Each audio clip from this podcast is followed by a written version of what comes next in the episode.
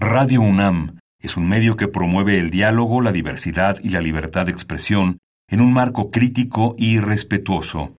Los comentarios expresados a lo largo de su programación reflejan la opinión de quien los emite, mas no de la radiodifusora. Radio UNAM presenta Al compás de la letra. Al compás de la letra. Un programa conducido por María Ángeles Comezaña.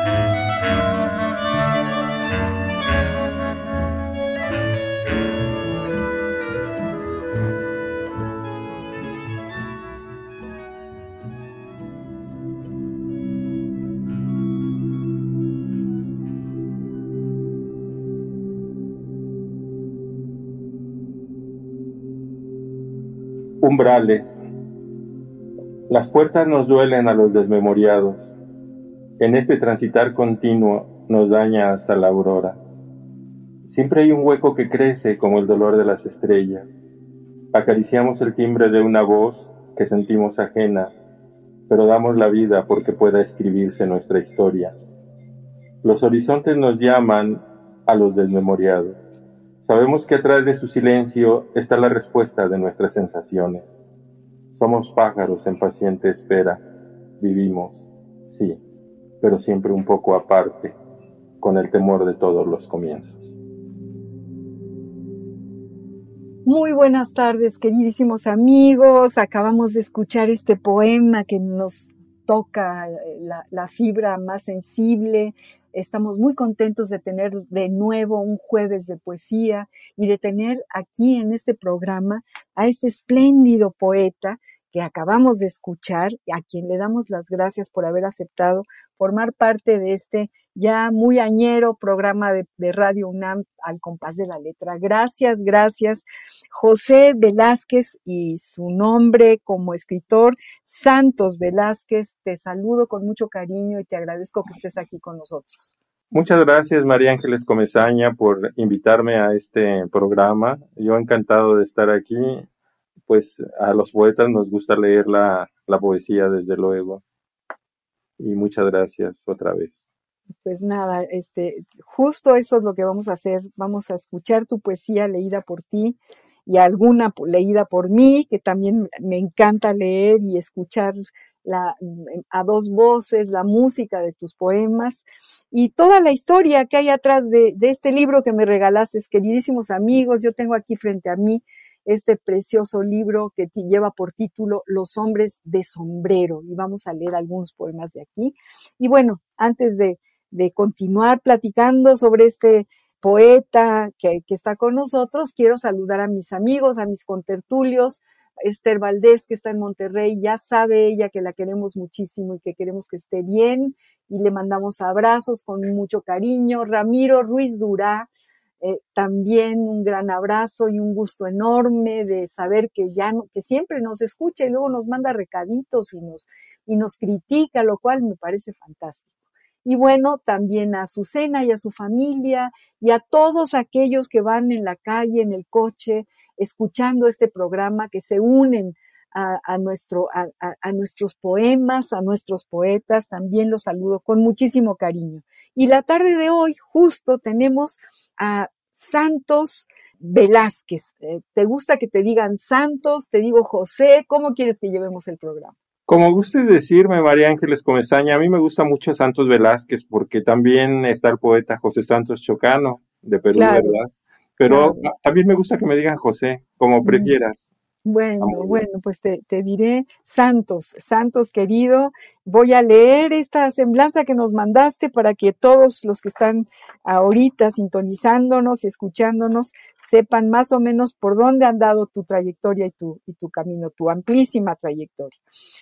En la tarde de hoy tenemos a este poeta que es ingeniero civil eh, del Instituto Politécnico Nacional y maestro de administración. Su vocación es la de ser escritor. Esta es una semblanza muy bonita porque no es un currículum, es algo que él fue tejiendo un poco para presentarse ante todos nosotros, ante todos ustedes, queridísimos amigos que nos están escuchando. Pues sí, su vocación es la de ser escritor, en especial en lo que se refiere a la poesía por lo que atendiendo un llamado interno, dejó a un lado la carrera de ingeniería para dedicarse a un trabajo que le permitiera escribir y ser dueño de su tiempo, y así atender actividades relacionadas con la poesía, género al que le tomó gusto con el poema Rosa de Otoño del argentino, ni más ni menos de Leopoldo Lugones. E, este poema él lo leyó por primera vez en su libro de español del quinto año de primaria y le sigue provocando aquella primera emoción que como niño experimentó. Santos Velázquez pertenece desde hace más de 20 años, fíjense nada más que fantástico, a los talleres literarios de nuestra queridísima Dolores Castro. Les decía Mariana Bernardes, vino con un programa espléndido dedicado justo a tu maestra Dolores Castro. También pertenece Santos Velázquez al taller espléndido de Ricardo Yáñez y Poetas en Construcción, con los que ha celebrado los primeros 30 años de su fundación como grupo. De estos talleres, Santos Velázquez considera que la fuente más importante de la que se puede aprender es la de la experiencia poética grupal. Él dice, abro comillas, será un privilegio encontrarme con seres que han compartido conmigo el amor por la poesía. Y cierro comillas. Ha publicado Santos Velázquez ocho libros de poesía, entre los que destacan Para que algo se salve, publicado por Conaculta Espiral Urbana en el año de 1999. El olvido de las cosas, Poetas en Construcción en el 2001. Umbral de Luz, Poetas en Construcción Amanuense en el 2005 y Los Hombres de Sombrero, este libro del que les hablé hace un momentito, dedicado a los constructores, hombres y mujeres del pueblo que fundaron Ciudad Nezahualcóyotl. Y de verdad, queridos amigos, van a ver por, qué les digo que es entrañable, porque es justamente como si fuese una semilla la que él plantó con sus poemas y pudiéramos ver cómo va creciendo un espacio de la Ciudad de México como, como ciudad Netzahualcoyot y se vuelve un poema. Ya, ya lo verán, ya lo verán. Obra suya ha sido incluida en más de 25 antologías. También ha publicado Presencia de la Llama, una versión de la poesía coreana del poeta Lee Chae-won, al que conoció por azares del destino y de manera anecdótica. Ha sido instructor de talleres literarios por el Instituto Mexiquense de Cultura y para el Seminario Conciliar de Querétaro. A su cargo ha estado la organización de los 10 encuentros nacionales de poesía realizados de manera anual. Ha participado constantemente en festivales nacionales e internacionales de poesía, tanto en Europa, en América, y este mes de agosto estuvo en Buenos Aires y en Córdoba, Argentina y ha sido el encargado de la sección de entrevistas de la revista Nesáfora de Poetas en Construcción. En su trabajo ha entrevistado a un buen número de poetas y personajes interesantes para la cultura y la historia de nuestro país. Santos Velázquez, nombre que asume como escritor, J. Santos Velázquez Medina, cree en los encuentros. Considera que los poetas no deben competir entre sí, sino complementarse con la singularidad de sus voces para bien de la poesía. Y yo te agradezco mucho esta semblanza tan bella que nos mandaste, Santos, y te vuelvo a preguntar que nos cuentes tú de tu propia voz, dónde empieza este, digamos, esta, esta pulsión o este primer latido de sentarte a escribir además de haber leído lo de Lugones que nos cuentas en esta bella semblanza.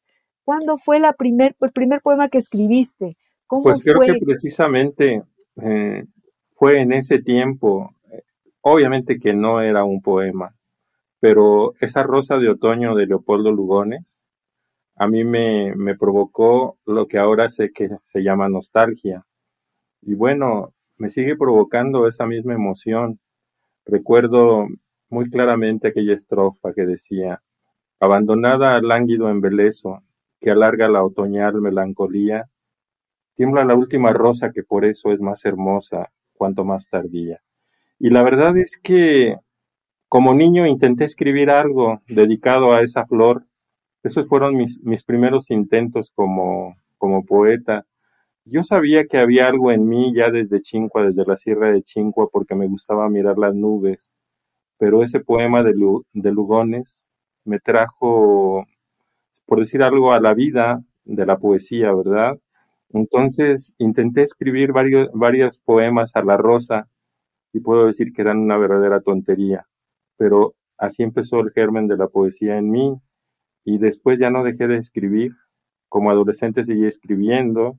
De hecho, Los hombres de sombrero está escrito por la voz de un adolescente. Yo quise que, que la semblanza de Ciudad Nezahualcóyotl, como empezó, que mi padre me trajo de la sierra de Chincua a la edad de cuatro años, pues eh, en cuanto tuve uso de razón, yo quise eh, dedicarle algo a esa ciudad y, recuerdo que, este libro nació con esa intención.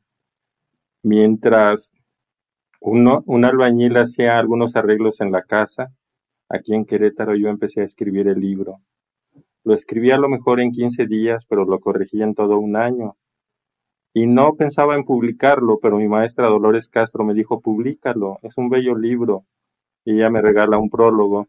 Pero le dije, maestra, hablo de la familia. Dice, no importa, está muy bien, yo no soy de, de Ciudad Nezahualcóyotl y me siento que soy de ahí con el libro, me decía. Y hay una anécdota muy especial que debo de contarla porque eh, eh, el libro se presentó en la Rosario Castellanos, amiga de mi maestra, o sea, en la librería Rosario Castellanos del Fondo de Cultura Económica.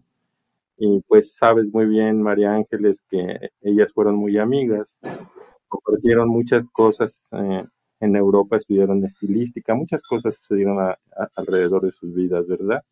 Pero entonces el hecho de que se presentara ahí, pues fue como una, una cosa del destino.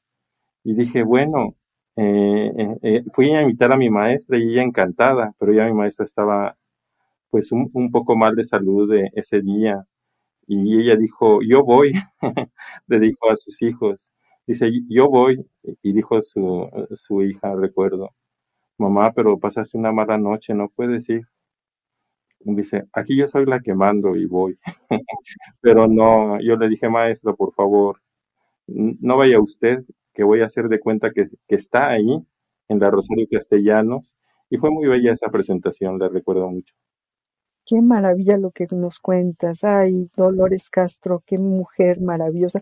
No nada más una extraordinaria poeta, sino un ser humano excepcional, llena de sentido del humor. contaba sus anécdotas. Alguna vez fue a, la Facultad de Economía a dar un recital y hablarnos sobre su trayectoria. La llevó José Ángel Leiva. Nos acordamos muy bien de José Ángel, que también es un poeta muy querido para este programa y muy querido mío y de Ivonne, eh, eh, nuestra productora. Y bueno, quería hablar de muchas cosas, eh, Dolores Castro, y nos contó justo cuando se fue a, Italia con Rosario Castellanos. Y, estaba la gran poeta Gabriela Mistral como cónsul de en la Embajada de Chile y Gabriela las había invitado, había invitado a Rosario Castellanos y había invitado también a, Dolores Castro. Y ellas se subieron al avión y llegaron a, Italia y, tomaron un taxi y llegaron a la dirección del consulado de, Chile en Roma y entonces tocaron el timbre y cuando tocaron el timbre salió Gabriela Mistral, no sé si ya te lo había contado o no. Ella me ha platicado esa anécdota, claro, sí. Y fue algo extraordinario porque salió, las tomó de la mano con todas las maletas y las llevó a media cuadra adelante y les dijo, ustedes me tienen que ayudar a que yo me deshaga de la señora que tengo en la casa, que es la que me hace la limpieza. Ya no puedo más. Tienen que decirle que se vaya. Entonces ella no se reía, Dolores. Lolita se, reía mucho, se reía, decía, imagínense dos jóvenes ahí en plena calle de Roma acabadas de llegar del avión y, justo se, entraron y le dijeron, mire, tenemos que quedarnos nosotras y no usted. Y bueno, se moría de la risa Dolores, querida. Así es, el compromiso de mi maestra Dolores Castro con la poesía fue muy especial, que puedo decir, un verdadero amor había en ella para la poesía. Y siempre la voy a recordar, de hecho, el encuentro que hacemos en su honor, pues es muy, muy merecido. Y bueno, ya son 10 encuentros que se han realizado desde el Hostal del Poeta, que es el lugar dedicado al rey Nezahualcóyotl, allá en mi casa de Ciudad Nezahualcóyotl. Y pues ahí hemos llevado a cabo los encuentros.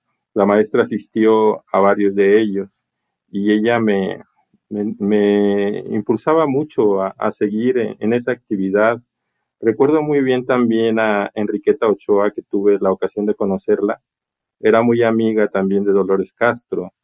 Y en esa ocasión estaba Juan Gelman en, el homenaje a Enriqueta Ochoa en, en Bellas Artes. Y bueno, yo con cierta timidez me acerqué. Y desde luego Enriqueta Ochoa también, otra gran poeta. Eh, me trató muy bien en cuanto le mencioné a mi maestra Dolores Castro. Le mandó cálidos saludos y hasta interrumpió su conversación con Juan Gelman para hablar conmigo. Yo me sentí un poco abrumado, pero la verdad es que le conté a mi maestra y dijo, ay, sí, cómo era su palabra, y decía la querida Enriqueta Ochoa. Y sí, Es que ambas fueron maestras mucho tiempo, amigas y desde luego maestras de, escritores, ¿verdad? Qué generación de mujeronas fantásticas, escritoras. Definitivamente. y, qué personas, sí, qué suerte, qué suerte tuvimos los que las conocimos, pero quienes no las conocieron tienen su poesía.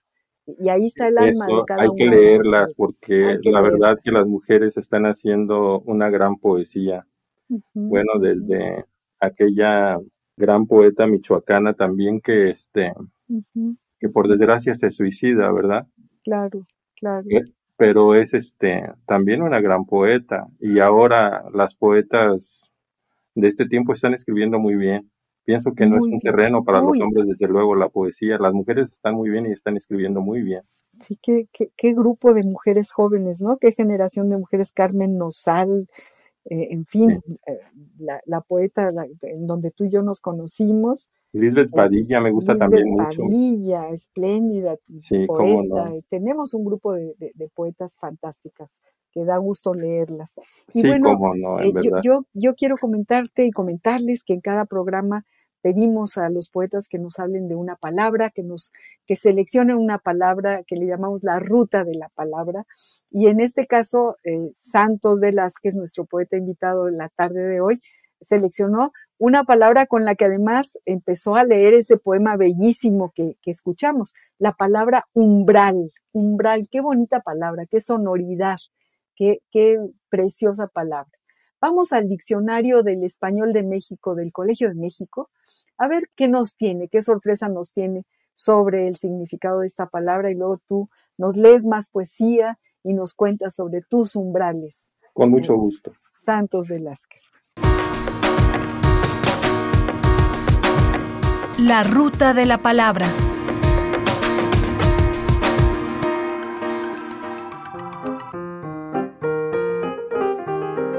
Umbral, sustantivo masculino. 1. Entrada de una casa o edificio y parte inmediata y previa a esta. En el umbral surge una esbelta figura vestida de blanco. Cruzó el umbral y cerró la puerta. 2. Límite en el que algo comienza o se inicia. La persistencia de la vida más allá del umbral de la muerte. Su obra no traspasa los umbrales de la realidad Estamos a los umbrales de una época nueva. 3. Arquitectura. Parte inferior de una puerta. 4. Arquitectura. Madero atravesado en lo alto de un vano para sostener el muro que hay encima. 5. Discurso científico. Límite en el que un fenómeno, provocado por cierta causa, comienza, cambia o desaparece. Límite mínimo de un estímulo para producir una sensación o su percepción. El umbral de audibilidad. El umbral del dolor.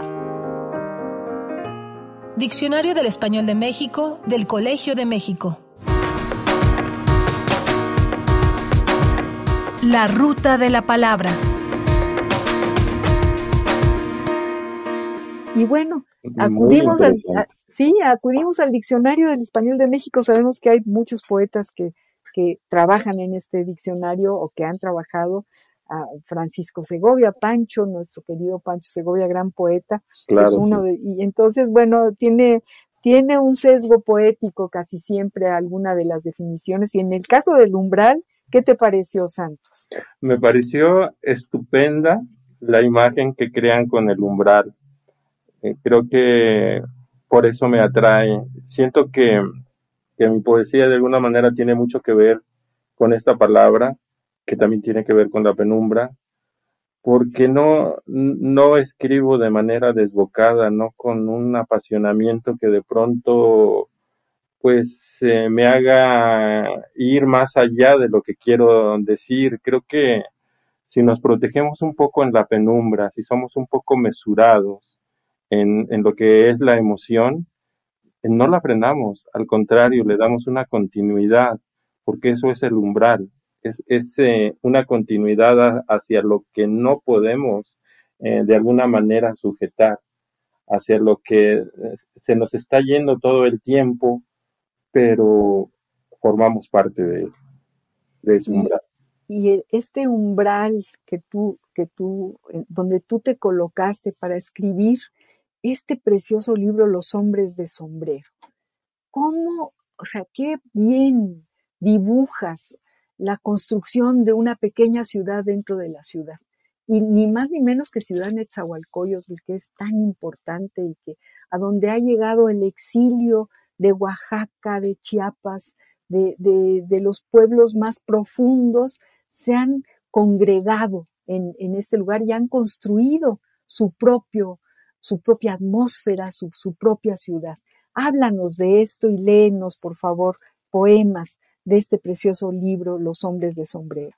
Con mucho gusto, María Ángeles. Bueno, sí, Ciudad Nezahualcóyotl es, eh, se puede decir, un lugar donde han coincidido gente de varias regiones de nuestro país, del norte, del sur, pero sobre todo de la parte central del Bajío. Hay mucha gente de Michoacán, desde luego, de mi estado, de Jalisco, de Guanajuato, muchos oaxaqueños, todos ellos han traído sus costumbres, ¿verdad? Nos han dejado algo importante en la ciudad y convivimos como, como una gran familia, sobre todo en aquel tiempo. Recuerdo cuando era niño, pues eh, cuando se celebraban las fiestas por motivos navideños, por ejemplo las posadas, era un deleite ver cómo la gente se podía reunir como una gran familia para dar gusto a los niños, para que nos dieran gusto, ¿verdad? Entonces las piñatas muy adornadas, eh, las mujeres, los hombres, eh, sin importar la edad, se, ponían a adornar las, las piñatas, a comprar la fruta, a cooperarse.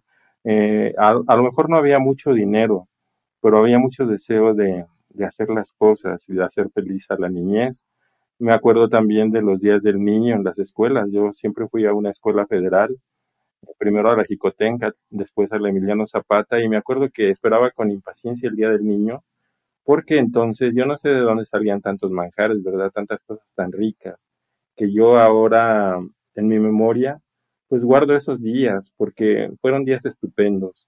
Sí tenemos que decir que de alguna manera en casa no teníamos todo, todo eso que se nos daba, Nuestros padres tenían que salir a trabajar muy temprano. Las madres, no se diga, trabajaban en casa, pero también tenían que trabajar fuera de ella. Lo digo aquí en, los poemas y si gustas puedo leer algo de ahí para que se den una idea de lo que es este libro. Por favor, por favor, léenos algo. Entonces, mira, tengo que leer Hoja en Blanco, que, que sería lo que puede, puede dar eh, nota al libro, pero primero el, epígrafe que tiene aquí, ¿no? Dice, canta tu tema, ciudad del viento y del granizo, amiga del polvo, torcaza que en las mañanas alienta la nostalgia.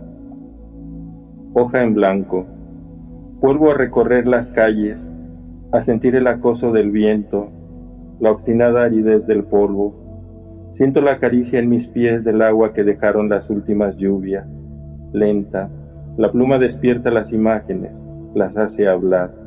Amigo de esos días quiero cantar, ir contigo, inicio de ciudad, soledad arraigada en el llano, nostalgia que amenaza con borrarme la visión de las cosas. Y, regresaré si quieres con sueño colectivo. Yo creo que también me volví escritor por mi padre, que le gustaba contarnos cuentos, pero también su padre de él contaba cuentos. Formaban una gran rueda con niños y bueno, niños no siempre parientes, también eh, vecinos y, y bueno, mi padre, bueno, aquí lo dice, sueño colectivo.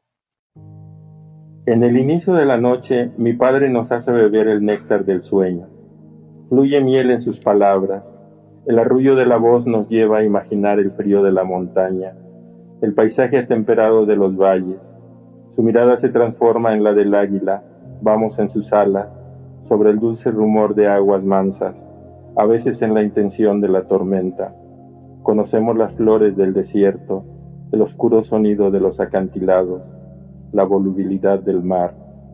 Damos de beber al preso, corremos con las travesuras de Pedro de Urdimalas, el miedo nos impide señalar la cama de Silva. Aparece la desnudez del llanto con la historia de José Vendido. Entre el cielo y la tierra, fuera del tiempo, de su arco de flecha repentina, vamos en la barca de las nubes. Un ángel y un diablo se confunden con las sombras para oír los cuentos de mi padre. Uy, qué bonito, qué lleno de ternura y, y fíjate la evocación de una identidad. A mí lo que me sucede cuando leo este, estos poemas, cuando leí tu libro, como justo lo que te dijo Dolores Castro, me sentí ahí, no, me llevaste a tus calles, a tus atmósferas, me llevaste a este recorrido por los personajes, porque son imperdibles la manera como tú tratas, con qué cariño tratas a, los personajes de la calle, a los, a los vendedores, a, los que están ahí eh, simplemente dejando pasar el tiempo, nos llevas a estos personajes y lo haces con una delicadeza y con un amor. Es un libro lleno de amor, fíjate, Santos. Fíjate que sí, eh, tengo algunos amigos o, compañeros también del taller que de pronto me han dicho algo así, que soy el, poeta del amor y no me la quiero creer, no, desde luego, pienso que muchos han escrito sobre el amor. Y tenía un maestro muy joven, eh, se hace llamar Cristian el Gato, cuando estaba en La Pluma del Ganso, que ese taller no lo mencioné, de Dantón Chelén lo debo mencionar, pasé algún tiempo ahí, me decía, no solo a mí, sino a todos, no escriban poemas sobre el amor. Se ha escrito tanto sobre el amor que tienen que, hacer un poema muy bueno para que en realidad valga la pena. Últimamente participó en uno de los encuentros, el que no es tan nacido a participar, más bien es un poeta extraño, y, y participó. Entonces me dice, no, pero he cambiado esa visión, Santos. No me parece que sea así. Y me parece que escribir un poema de amor no tiene que estar eh, reflejado como la palabra, con la palabra amor, o no tiene que ser en relación con una pareja. El amor tiene que percibirse en el poema en sí. Y es lo que he tratado de hacer. Me parece que hay muchas cosas que hacer. Sí, lo logras, Santos, lo logras. Yo, yo cuando me refiero a que está lleno de amor es que es como una caricia, como tú vas describiéndolos con una delicadeza, con mucho cariño a lo que estás viendo, a lo que, a lo que ven tus ojos de adolescente, aunque hayas escrito ya muchos años después este libro, pero sí eh, logras volver a, reunirte con ese joven que, eres y que fuiste, ¿no? Y bueno, Dantón desgraciadamente ya, ya falleció. Fíjate que él, presentó mi primer libro junto con Ricardo Yáñez para que algo se salga. Que también Ricardo es, es, tu, es tu maestro, Ricardo Yáñez. Sí, sí, sí, ese taller me marcó. Definitivamente el taller de, de Ricardo Yáñez eh, me marcó mi vida y después el de Dolores Castro lo complementó el trabajo que había hecho Ricardo Yáñez. Y los poetas en construcción, también fraternos amigos, tengo que reconocer que, son como mis hermanos y que ahí seguimos trabajando, ¿no? Y que creo que un poeta siempre tiene que estar en construcción. Normalmente no me gusta llamarme a mí mismo poeta, prefiero que alguien más lo diga, pero una vez Porfirio García, mi amigo el, presidente de Poetas en Construcción y muy amigo mío me dijo, es que tienes que asumirte como tal. Y sí, yo creo que es el momento de hacerlo en esta entrevista, ¿no? Claro no lo hago sí. con ninguna pretensión. ni No, no, no, no, por supuesto. Aquí está, estarías muy lejos de, de este compás, del compás de la que nadie tiene, al contrario, cero pretensión. Sí, Pero mira, fíjese si, que si te parece, creo que este poema en el principio, donde hablamos de las costumbres de la gente que me preguntabas, pues aquí, aquí lo resumo de alguna forma y después si quieres ya pararé de leer para que tú vayas con la No, entrevista. no, a mí me encanta. Yo ahorita, yo pensaba leer en el camino, por ejemplo. Ah, bueno, muy bien, Dice, pero ver, quiero va. leerte en el principio, mira, dice vamos, vamos, eh, primero tú y luego yo. Y yo De leo en el camino porque me encanta este Muy poema. bien, en el principio.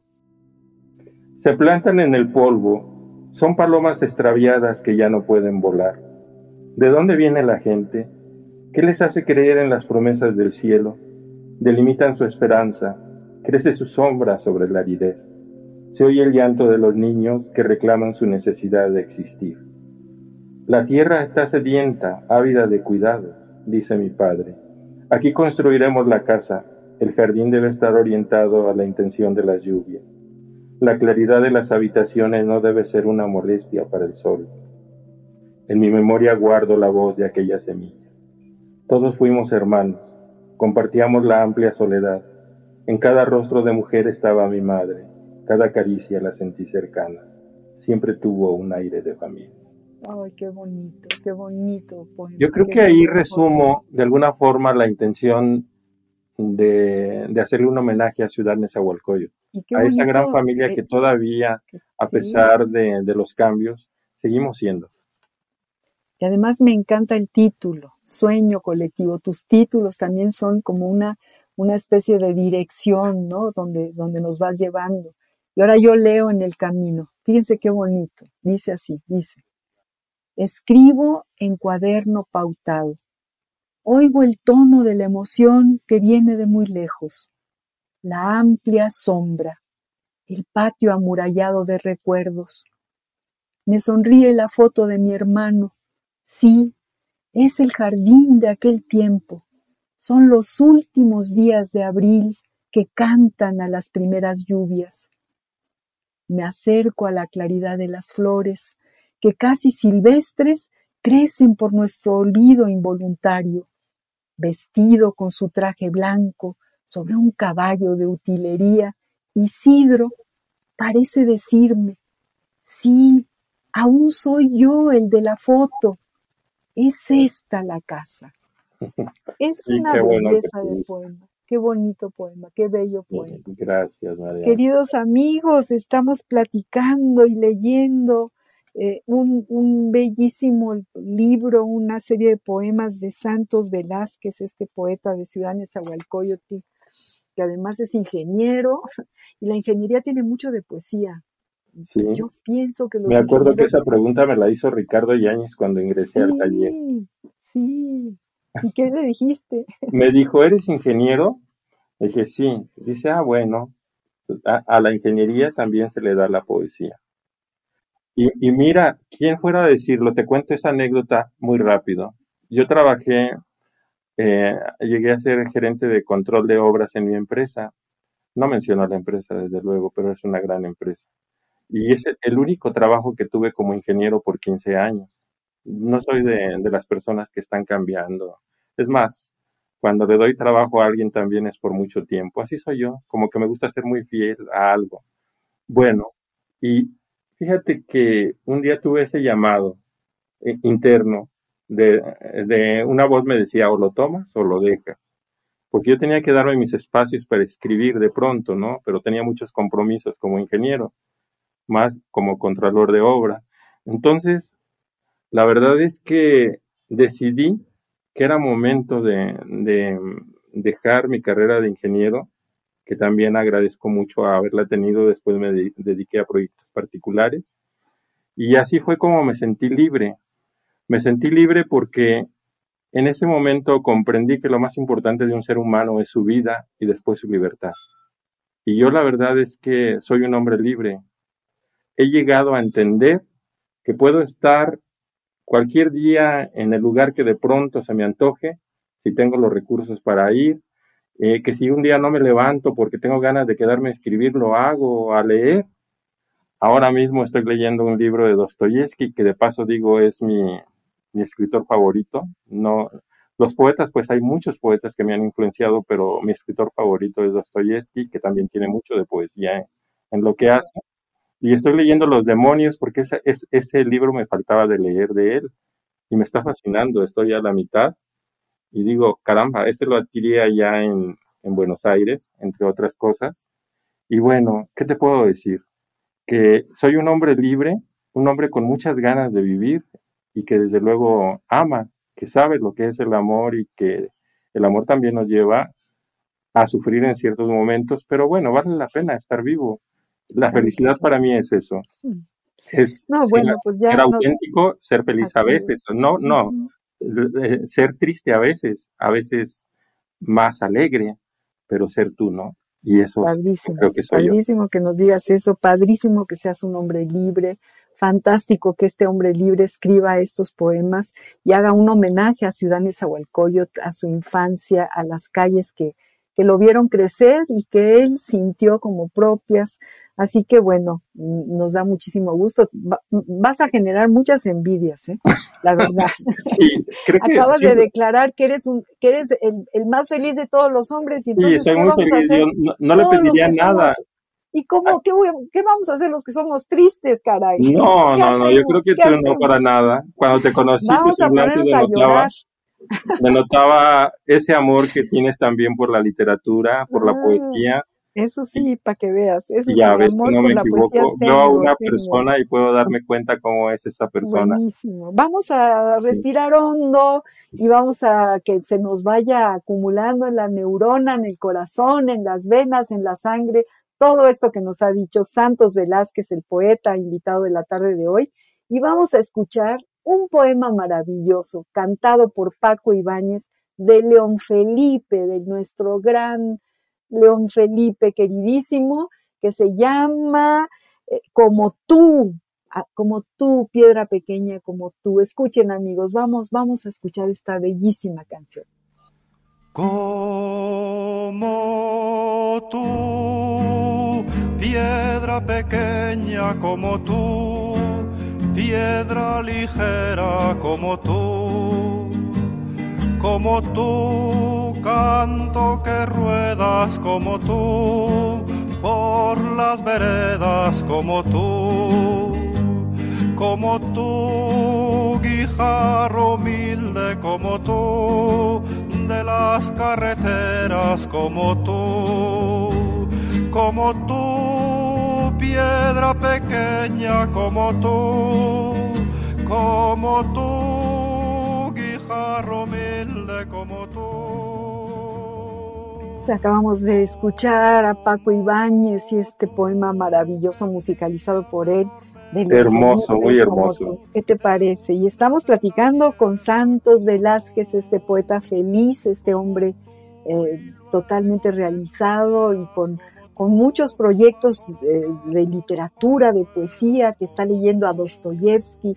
Y claro que Dostoyevsky está lleno de poesía y, está, y, hay, las atmósferas a las que llega Dostoyevsky es, es, impresionante, como nos lleva justo al, al centro de todo lo que lo que escribe. Y bueno, eh, queremos que nos sigas platicando sobre tus poemas.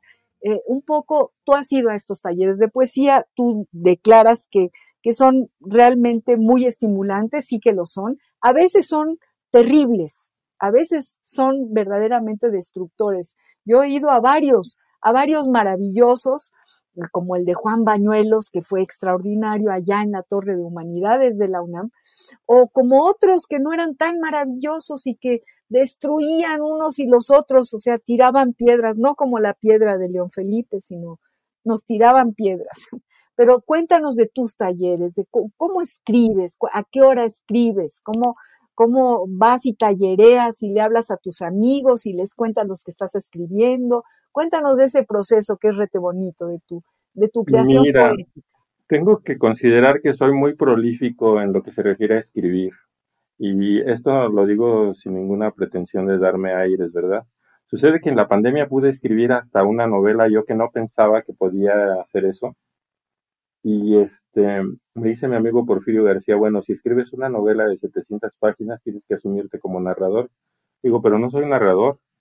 Eh, el sueño de Adán, que así se, se llamará, eh, es, eh, tiene que ver más bien con, con ideas, ¿no? Con, con formas que, que de pronto también, como lo comentas, Dostoyevsky crea atmósferas, es un verdadero genio. Y yo le escribo a Dostoyevsky, influenciado por él, dos poemas que andan por ahí en la red. Y después, ¿por qué escribo? Eh, todo el tiempo escribo, todo el tiempo tengo ganas de escribir, es una cosa extraña.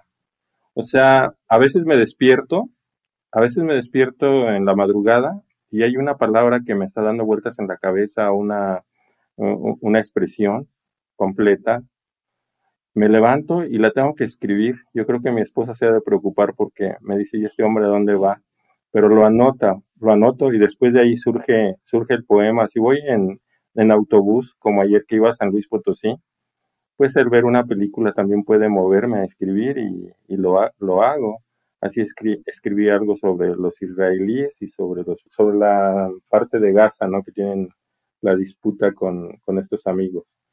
Y este, entonces digo, ¿cómo es posible que, que, siempre tenga ganas de escribir? Y sí, y si no tengo ganas de escribir, tengo ganas de leer.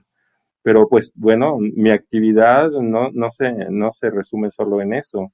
Necesitaba crear algo a, mi alrededor que me haga también subsistir, ¿verdad? Así que me gustan mucho las ventas y, me, me, gusta eh, de alguna manera vender ¿verdad? a la gente. Puede decirse que soy una persona sociable. Ricardo Yáñez me decía, tú eres muy gregario. Y sí, en efecto lo soy.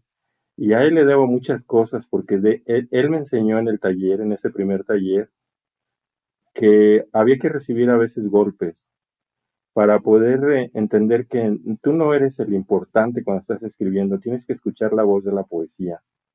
Y, si de verdad la escuchas, si le haces tú menos ruido con tu intención de escribir poesía, o sea, si no, no pones esa parte del poeta donde quiere hacerle ruido porque el que quiere sentirse más es él y menos la poesía, pues entonces sí surge la poesía, ¿no?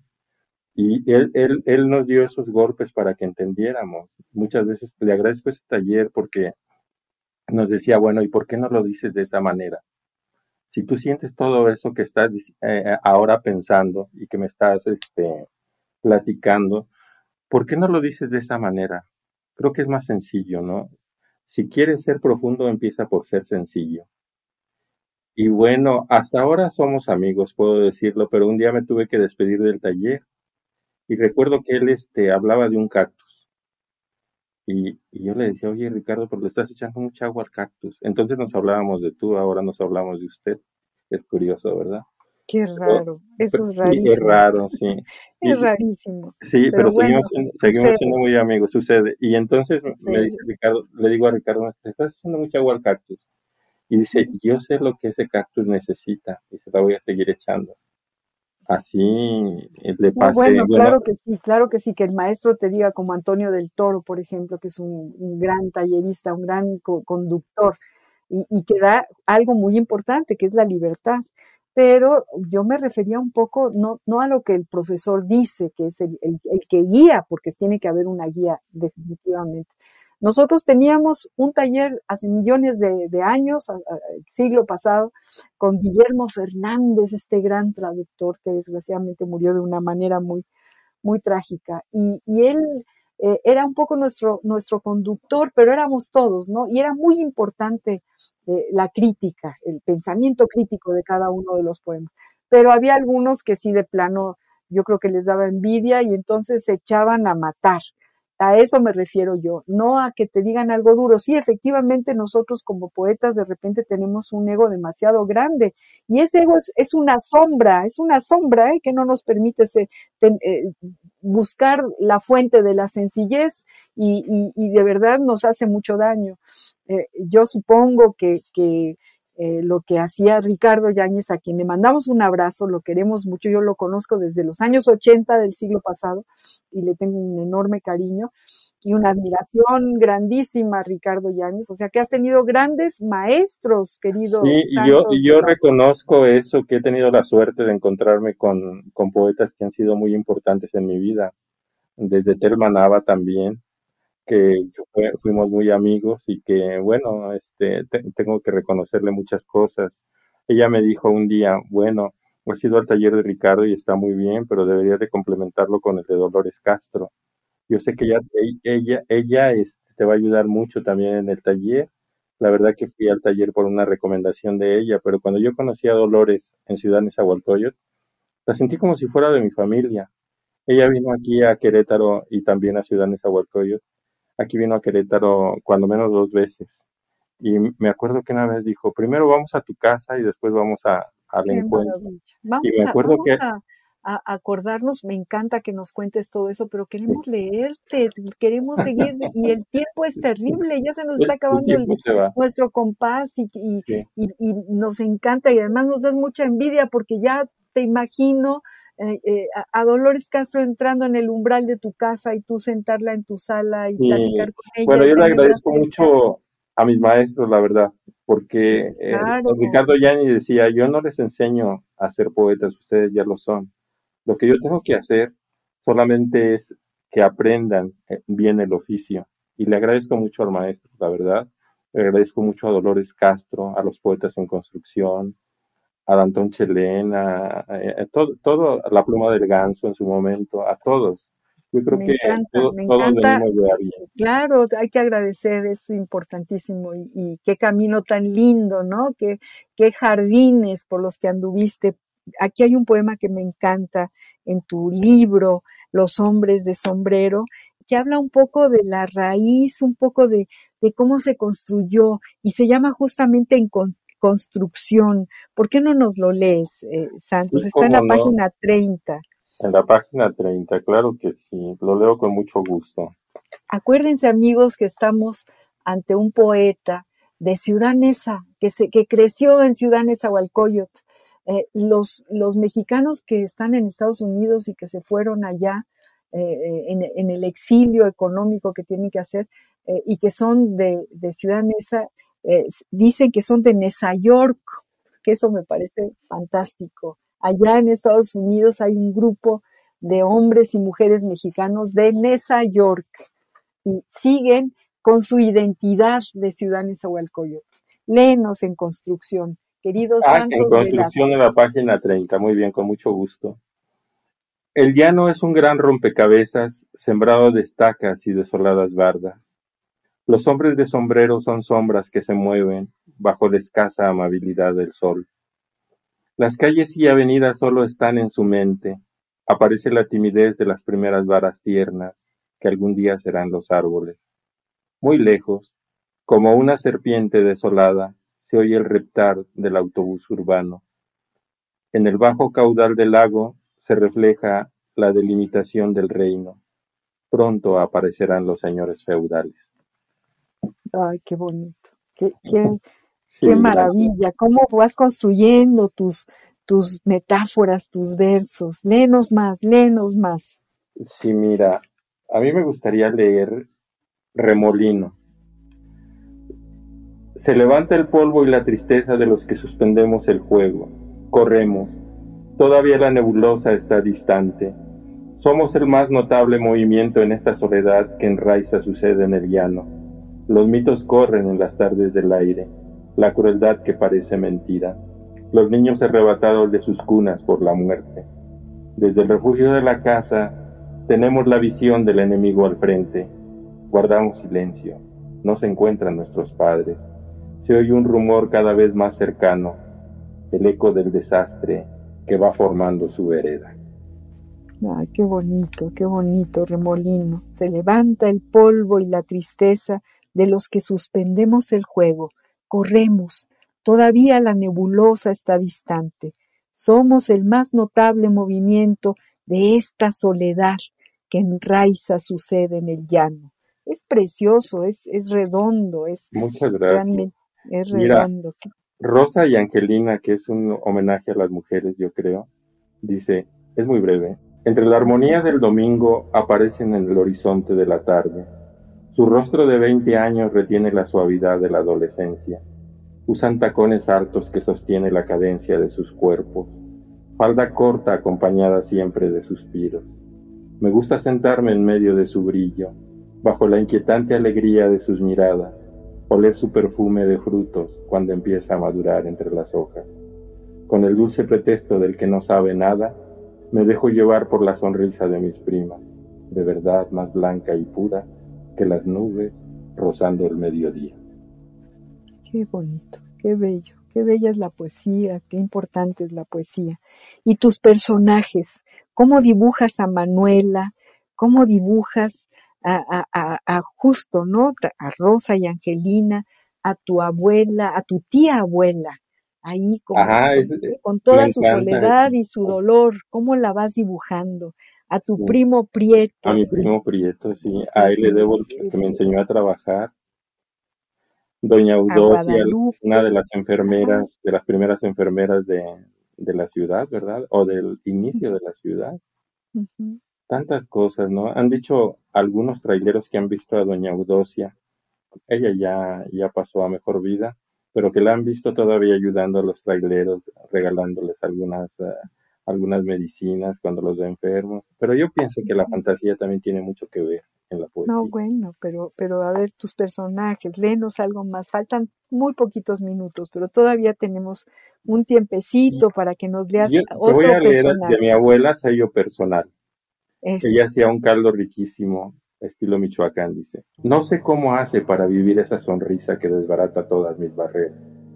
No he aprendido a esconderme de su gentil ternura que la rodea cuando camina, cuando la encuentro por las calles. Sus ojos me hablan de la eterna historia del amor, sus modales son afables y finos, pero sobre todo apacibles. Luz de la primera estrella en la penumbra. Prepara el chocolate, ahuyenta la tristeza. Me ofrece pan recién horneado por sus manos, Tal vez por eso no le alcanza el sufrimiento. Hoy me contó algo de su infancia, rumor de inquieto río, corriente que la llevó por distintos senderos, ráfaga que mantuvo en asedio el corazón. Mi abuela se marchó una tarde en que el viento golpeaba los caminos. Todavía tengo la visión de sus ojos cerrados, del último temblor con que apretó mi mano. Qué cosa tan bella, qué homenaje a tu abuela. Y además qué maravilla de título, es un acierto, el sello personal, lo que, lo que son las abuelas, lo que, uy, qué, qué bonito. Mi abuela se marchó una tarde en que el viento golpeaba los caminos.